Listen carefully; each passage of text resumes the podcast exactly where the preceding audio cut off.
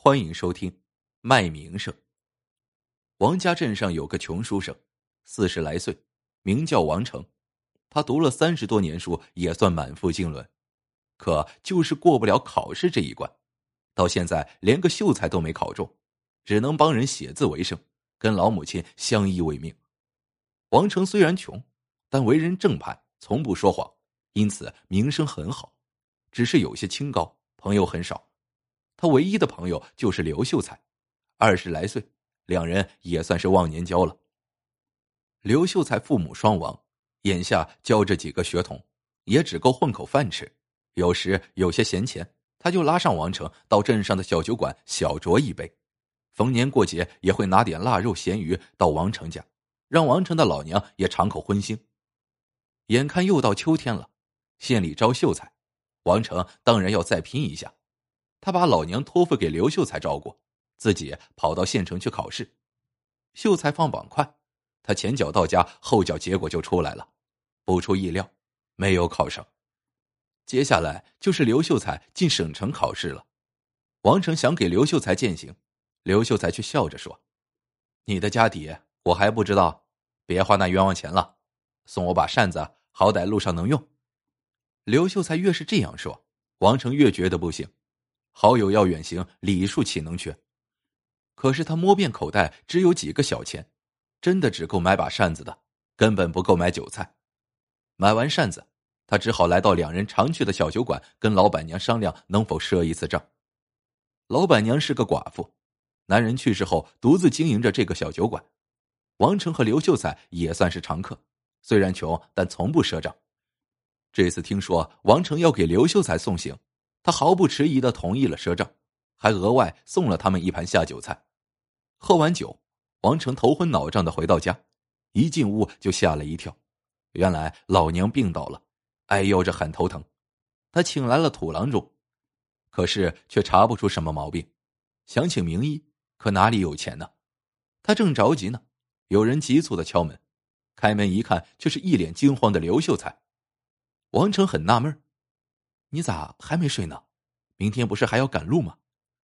刘秀才苦着脸说：“王兄，你得救救我呀！”王成吓了一跳：“怎么了？”刘秀才满脸羞愧，吞吞吐吐的说了：“原来王成走后，刘秀才大概是喝多了酒，看着老板娘收拾桌子的苗条身段，竟然动了心。等伙计们走后，他借着酒劲儿，鬼使神差的来到了老板娘屋外，却不知该怎么开口。”正在这时，老板娘屋里传来了水声。刘秀才从门缝往里边看去，竟然看到老板娘在沐浴。他吓了一跳，正犹豫要不要继续看时，老板娘听到了动静，披上衣服喊了起来。刘秀才一下子吓清醒了，连滚带爬的跑了。王成恼怒的看着刘秀才，这个好友他是很了解的，平时虽然诙谐活泼，但本性很好，否则两人也不会成为好友了。这次确实是喝多了，好在他也没胆子干什么。王成没好气的说：“你真是有辱斯文。好在他也没看见你，这事就算我昧心一次，装不知道就是了。若被人知道了，你的前程就完了。”刘秀才脸色苍白：“王兄，你送我的那把扇子，我逃跑时掉在地上了。”王成大惊：“什么？那上面可是有我的落款呀！”刘秀才颤抖的说：“所以，老板娘肯定知道是咱们两中的一个，没准儿以为是你呢。所以，你看你能不能？”王成明白了刘秀才的意思，他断然拒绝：“这绝对不行，绝对不行！”刘秀才也急了，一把扯过自己的包袱，从里边拿出几锭银子：“这是五十两银子，是我多年的积蓄。我知道你急着用钱，你就帮我这一次。”不枉咱们朋友一场。王成连连摇头：“你这是让我卖名声啊！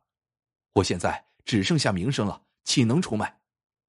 刘秀才苦苦哀求：“我知道你看重名声，可你丢了名声，不过就是丢了而已。我若丢了名声，却是前途尽毁呀！王兄，求你救救我吧！”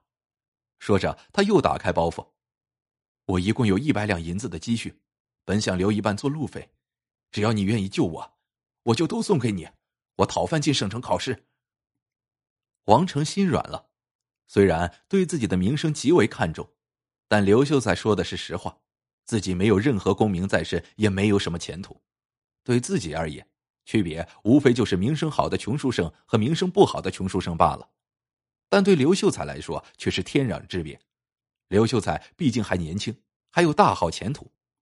想到两人这几年来的友情，王成终于长叹一声：“罢了，我也不要你的钱，你走吧。有什么事我担了就是。”刘秀才喜出望外，非要留下银子。王成本来坚决不要。他不是为了银子才帮刘秀才的，何况以刘秀才的情况，真是不知道他是怎么攒下这一百两银子的。但刘秀才指着他躺在床上捂着脑袋的老娘说：“至少要留下一半的银子给老娘治病吧。”王成这才勉强收下了。刘秀才连夜跑了，王成则连夜请来名医。名医看了一眼，说没什么病，估计是偶感风寒，喝点热水出出汗就好了。只收了半两银子的出诊费，王成想追上刘秀才，把剩下的银子还给他，想不到刘秀才跑得太快，早就没影了。第二天早上，官差就找到王成，说老板娘报官了，县令根据扇子找到了他，问他是否知情。王成红着脸说：“我昨天喝多了，不知怎地就走到了老板娘的门前，有辱斯文，认打认罚。”王成平时从不说谎，他的话自然没人怀疑。县令觉得这不算啥大事，象征性的打了两板子，判他有辱斯文，五年内不准应考。老板娘却不干了，他偷看我洗澡了。我虽是寡妇，却也是清清白白的人，以后让我如何做人？县令无奈的问：“那你想怎样？”老板娘说：“要么他娶我，要么我上吊。”王成吓了一跳，说道：“这全是我的过错，认打认罚。可是我比你大了十岁，迎娶的话，实在不能从命。”老板娘听了，哭天喊地，县令也火了：“王成，你偷看人家洗澡，又不肯娶人家，这不是要逼死人吗？你平日名声甚好，何以敢做不敢当呢？”王成被说的哑口无言。想想也确实没有别的办法，只好答应了。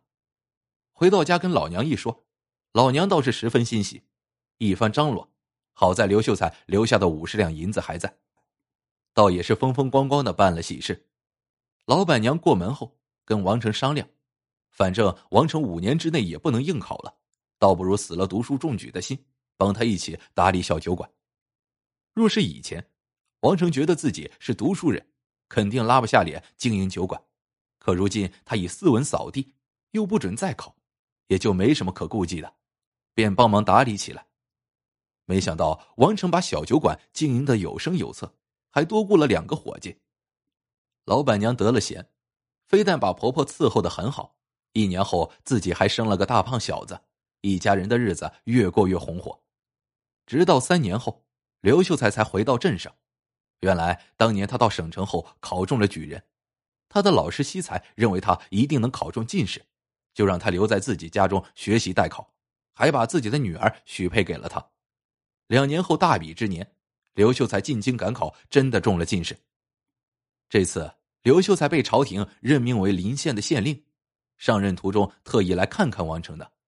王成见刘秀才功成名就，家有贤妻，不禁感慨道：“你有如此结局。”不枉我当年卖了一回名声啊！回头想想，那么做既救了你，也救了我自己。如果没有那件事，我也不可能彻底放下读书人的架子，多半会贫穷到老，连老娘也无力赡养，哪有如今这般丰足顺心啊？刘秀才笑而不语。这时，老板娘从后屋走出来，向刘秀才行礼后，笑着对王成说：“当家的，这事儿。”刘秀才不好意思说，我可得说了。当年刘秀才根本没有做酒后失德的事情。王成惊讶的看着他们俩，什么意思？老板娘捂嘴而笑。我年轻守寡，又无子女，很多男人都打我的主意，而你们两个是我酒馆的常客，却从未有过半分此等言行。我从心里敬重你们。刘秀才年轻，我把他当弟弟看，就想嫁给你。可多次暗中试探后，我觉得你心高气傲，肯定看不上我抛头露面做生意的寡妇。再说，就算你肯娶我，以你当时的作为，我嫁过来还是要自己养活一家子，必然受苦。所以，我就请刘秀才帮我演了一出戏，逼你非娶我不可，也断了你读书人的酸气。你以为刘秀才能攒出一百两银子？他全身上下也就五两银子的盘缠，是我出的钱。说好了一半给你，手里有钱才好娶我过门，另一半给刘秀才，让他路上也能宽裕点。王成又好气又好笑，万一我当时不答应呢？你们如何收场？刘秀才笑着说：“你若坚持不肯，老板娘第二天自然就不会报官了，无非白忙活一场。可当时你老娘抱病在床，你急需用钱，加上你我的情分，我估计此计十有八九能成。”王成无奈的说：“也得是你们赶得巧，赶上我老娘生病，否则我没准真不答应呢。”刘秀才哈哈大笑：“哪有那么巧的事啊？你进县城考秀才，我在家照顾你老娘的时候，就把这事跟他说了。老娘觉得这是好事才配合我演的这出戏。老娘也是担心你一味沉迷读书科举，最后反而毁了一生啊！王兄，你不会怪我吧？”王成听完，感慨万千。我一直以为是我卖名声救了你，想不到是你舍住名声帮了我。还有我娘子，女子名声何其重，竟肯为我自污。我王成得此贤妻良友慈母，还能怪谁？娘子，张罗一桌酒菜。当年我为刘兄饯行，今日我为刘兄接风。